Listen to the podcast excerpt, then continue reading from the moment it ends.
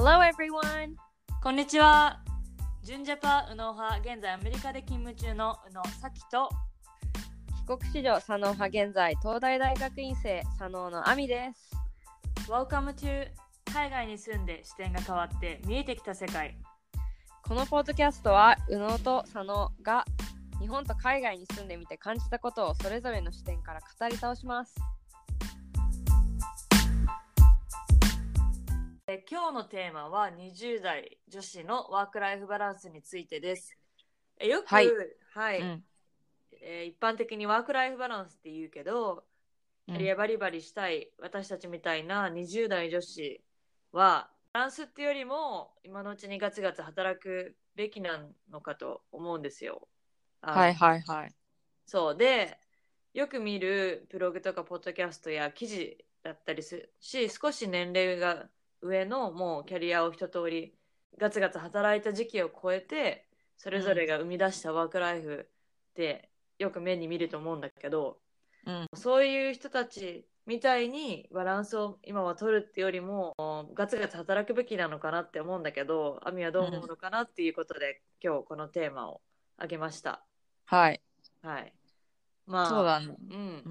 ん、そもそもね、やっぱりバランスっていう言葉はさ、結構惑わされるけど、うん。なんかバランスってさ、個人個人全く別物だと思ってて、はい。まあ、ライフワークライフバランスってそのワークの部分があって、まあ、うん。仕事とか、まあ、私の場合大学とかインターンの仕事とかね。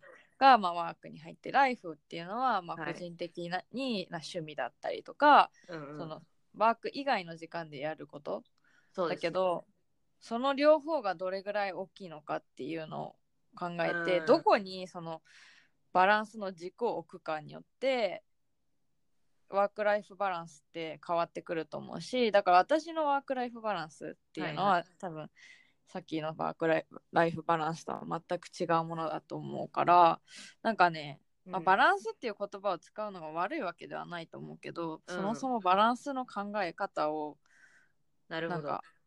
うん変えるべき。結構そうだね。なんか私か、なんか、あの、うん。分かってはいても、どうしてもなんか50-50にしなきゃいけないのかなって、ちょっと思っちゃったりして、うんうんで、だからなんだろう。結構残業とかもしないで帰ったりとか、うん。うん。そうしなきゃいけない、いいと思っちゃうんだけど、うん、でもなんかふと今キャリアで成長したい私からしてみるとあもっとがちゃんとがっつり働かなきゃなって思っうん。うん。そうだね。私はね、個人的に、はい。まあ、正直さ、うん。あの、なんていうの、大学もあるし、まあ、インターンもあるから、結構ワー私にとってのワークっていう部分が、まあ、全トータル100としたら、はい。まあ、88割とか、うん。ま8.5ぐらいは占めてるの。はいはいはい。で、そんまあ、残りの2とか1.5とかがうん。ライフなるほど。なんだけどなんか全然それが苦ではなくて。へ逆になんかねこじ なんか趣味とかあんまりないの。えいやいやいや。まあなんかなんていうの本読んだりするの好きだし、うん。まあなんか映画見たりするのも好きだけどそれって結構さあの隙間隙間にできることだだからはいまあそうだよね。通勤あみ結構大学院でさ夜遅くまで研究のために残ったり。そうそう。だからなんインか、ターンもがっつりやってるじゃん。うん、だから。だからねワークの方が大きいしそれは私の中では全然苦じゃない？そうなんだ。からなんか正直私にとってのワークライフバランスって、うん。なんかあるようでないみたいな、なるほどね。もう極論を言っちゃえばね。えでもさあのこの 8, 8割ずっと働いててうん。な疲れたりしないの？あそれはもちろん疲れるし、うん。なんか頭を使えばうん。体なんか運動した時以上に疲れるけれどもなんか寝たら別に翌日結構ピンピンしてるし、まあ、週末とかはあ私日曜日は絶対あの本当に何か休養がない限り大学には行かないようにしてて。うん。だから日曜日はもう本当にがっつり10自分の時間。時とかまで寝てそう。でその後なんか、まあ、好きなことやったりとかあの散歩したりとかカフェに行ったりとかうん。して、結構その辺自分の時間は作るようにしてるし。じゃあうん日曜日は自分の時間としてリセットまあできるように、た大体ねうん、大体ねなんかそれで仕事が入ったりっていうのはもちろんあるけれども仕事っていうのはイインターンだよね。あそうそうそう、はい。あとはなんか翌日に大学でプレゼンがあったりとかするとやっぱりその資料作んなきゃいけないっていうまあので、ね。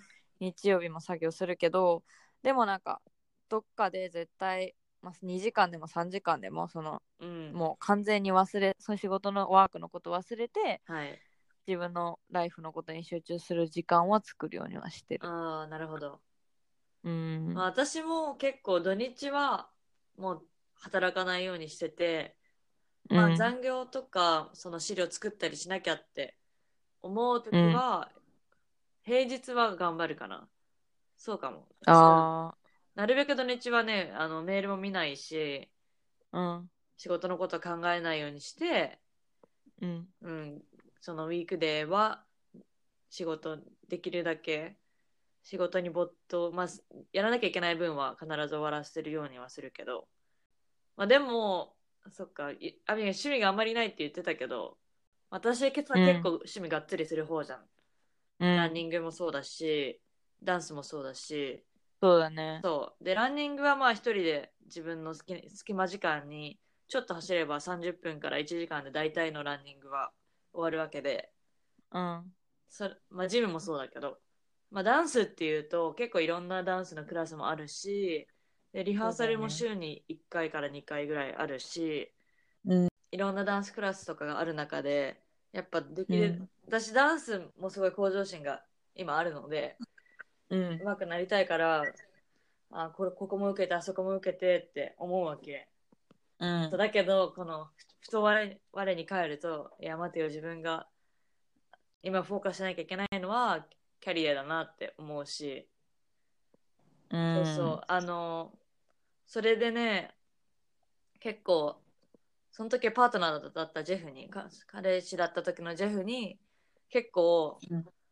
あの仕事をフォーカスしなきゃダメでしょってよく言われた。あ逆にジェフから。そうそう。結構ねダンス、まあ、仕事っていうかなんだろう。ダンスに打ち込みすぎてた時期があってうん。であの You gotta think about your priority みたいな。えでもその時ってさ例えばその仕事をうん。終わってないのに途中でやめてダンスに行ったりとか、うんなんか提出まあ提出というかそのなんかなんていうの？この日までにやらなきゃいけないっていうものがあったとしても期限があるものも、うんうん。その期限を守れなかったりっていうことが続いたわ。いやーそういうわけじゃないんだけど、うん。なんだろうな。結構ダンスクラダンスのチームに2つくらい入ってて、でプラス、スモールプロジェクトで他のリハーサルとかもあって本当に毎日ダンスしてた時期があったの、うーん。それで本当にで自分自身それでストレスアウトってあれもこの振りも覚えなきゃいけないあの振りも覚えなきゃいけないってででそれをさ、まあ、ポロって言うじゃん。うん。パートナーだっただし。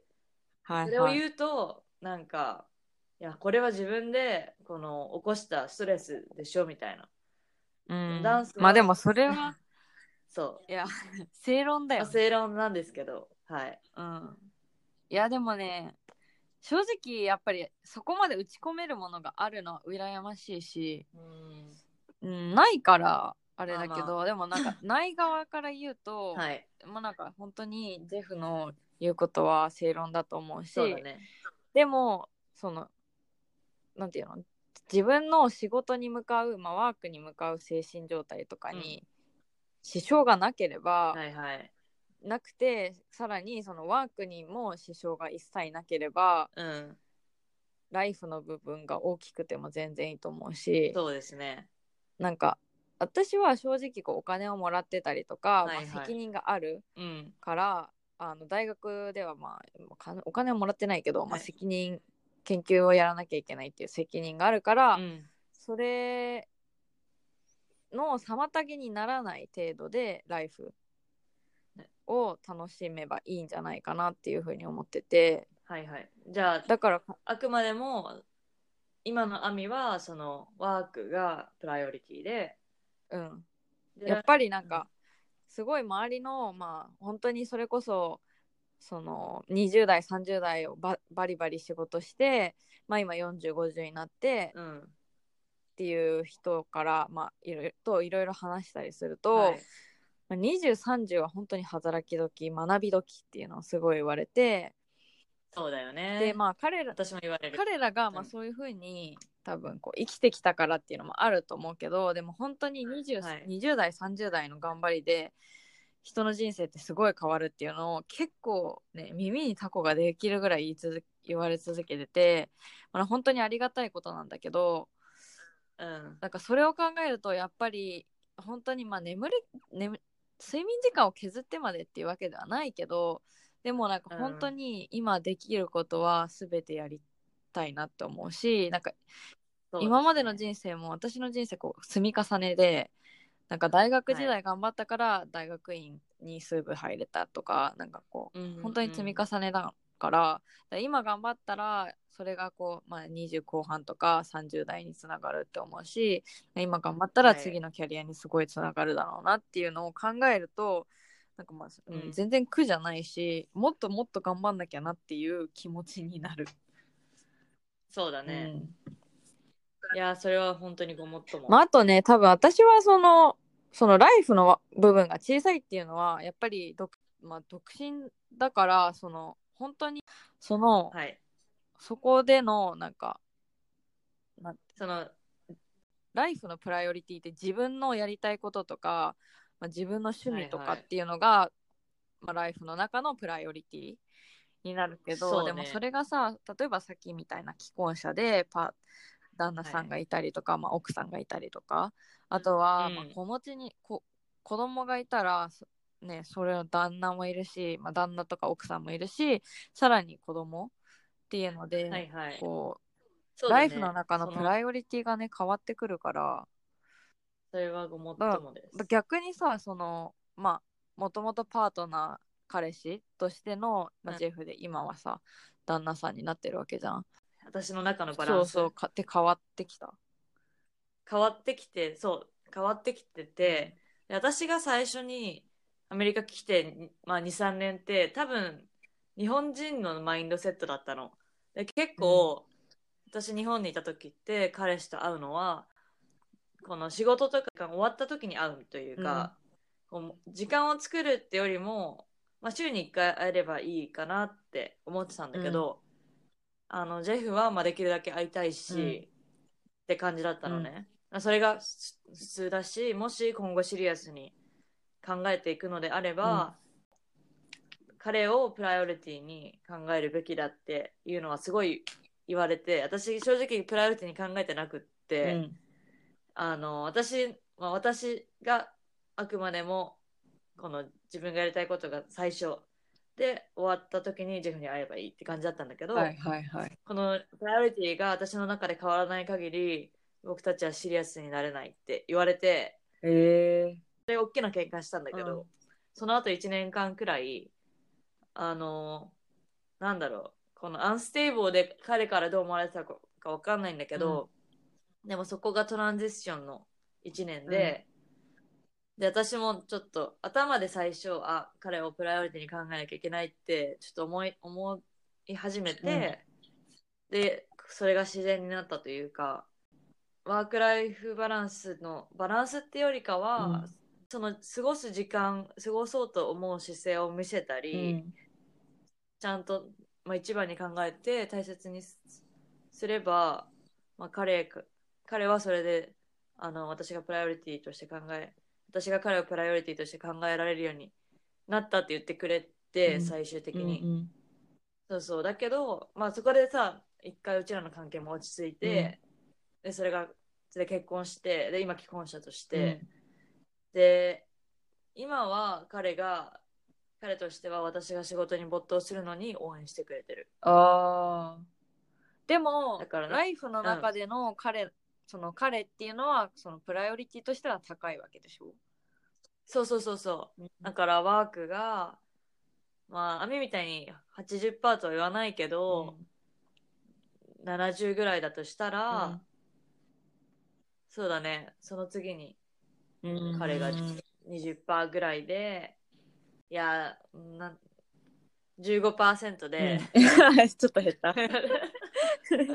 わかんない、20%かもしれないけど、で、それで、その他趣味とか。まあでもその20%とかさ私のその80%っていうのも常に80っていうわけではないし、なんだろうね忙しくなったらもう本当に90とかうんうん、なる時もあるし、こういや落ち着こうとかいやちょっとあのカットバックしてもうちょっとはい。あのライフに集中しようってなったらそれがね60とか50とか40とかまで下がることもあるからなんかそうのん。バランスって本当にその時に合ったバランスだが重要だと思うしそうですねうん。やっぱりなんか人生何事まあ人生というか人生って言ったら大きすぎるけど、まあ、何事にもやっぱはいはいプライオリティをつけるのが大切だと私はすごい思っててうん。だからね。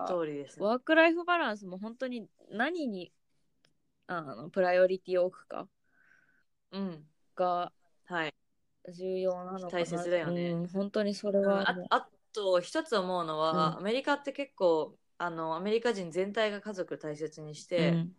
あんまり仕事の飲み会もあっても本当にサクッと飲んで帰ったりとか、はいはいはい。まあ、まずあんま会社の人と飲むっていうのがないから、そういうこの社会的な環境としてもそのワークライフバランスは日本よりはもしかしたら取り何バランス取りやすいのかなって思う。うーんそうだね。こっちはうんまあその業界とかにもよるけどやっぱり飲み会、はい。ノミニケーションっていう言葉があるぐらい、まあ、飲み会を対し、通してこうコミュニケーション取ってこうみたいな文化はうん。まだ根付いてるし、そう。結構もうさ、あの、アメリカ人でこっちの人は仕事でも、まあ、今日家族との時間だからって、その家族っていうことを理由にできるうん、気がして、うんうん日本って結構旦那が飲み会で今日も夜遅く帰ってこないとかもさ、うん。うんまあ普通に聞くことでそれが OK とされてるじゃん。そうだね。うん、それも変え、ね、それは日本は変わっていかなきゃダメだなって思うし。うん。まあ、あとそもそも家族がいるからとか言ってる人はもちろんそういう風ななんていうの家族を大切にするとか家族をプライにプライオリティを置くっていう文文化というかまあ流れにはなってきてる感じだけど、でもまだなんかね、ちょっと今日無理です家族がないるんでみたいなのでうん。うん断る人はそんなにいないよね。というかまあ、うん。うん結構こなんかね、家族煩悩ですねみたいな感じう、でさ、うん。言われる。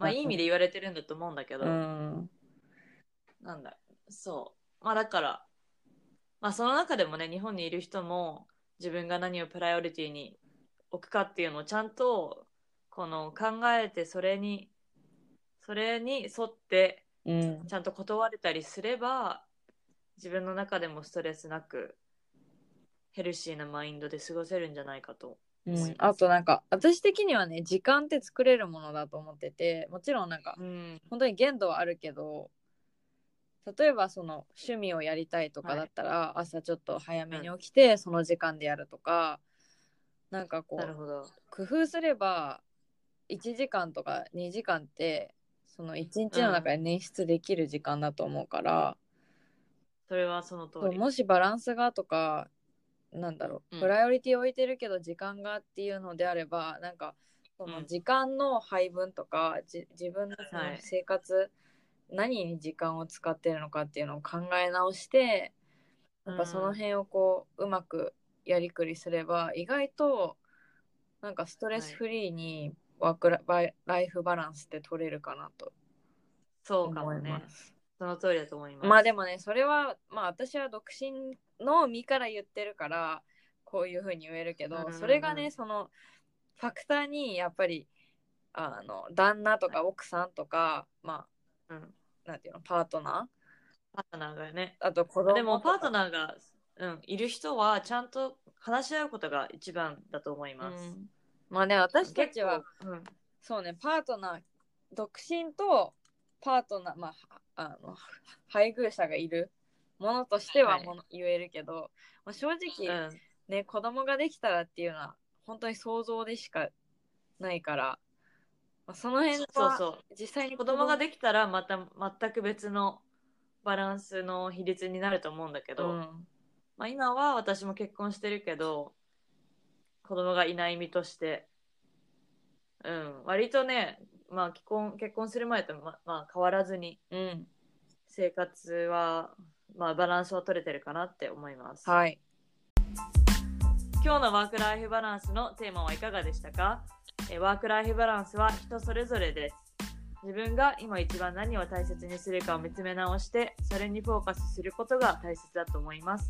人それぞれのライフステージによってその比率も違ってくるのでラワイワークライフバランスは一生のテーマだと思います。まあ、一緒のテーマということで、まあ、今回一度きりではなくこれに関しては今後もポッドキャストやブログで話していければと思います。もし何か疑問や感想があれば私たちの Facebook などにメッセージしてください。はい。え室戸佐野のブログ更新も頑張っておりますのでぜひ読んでください。See you next week! バイ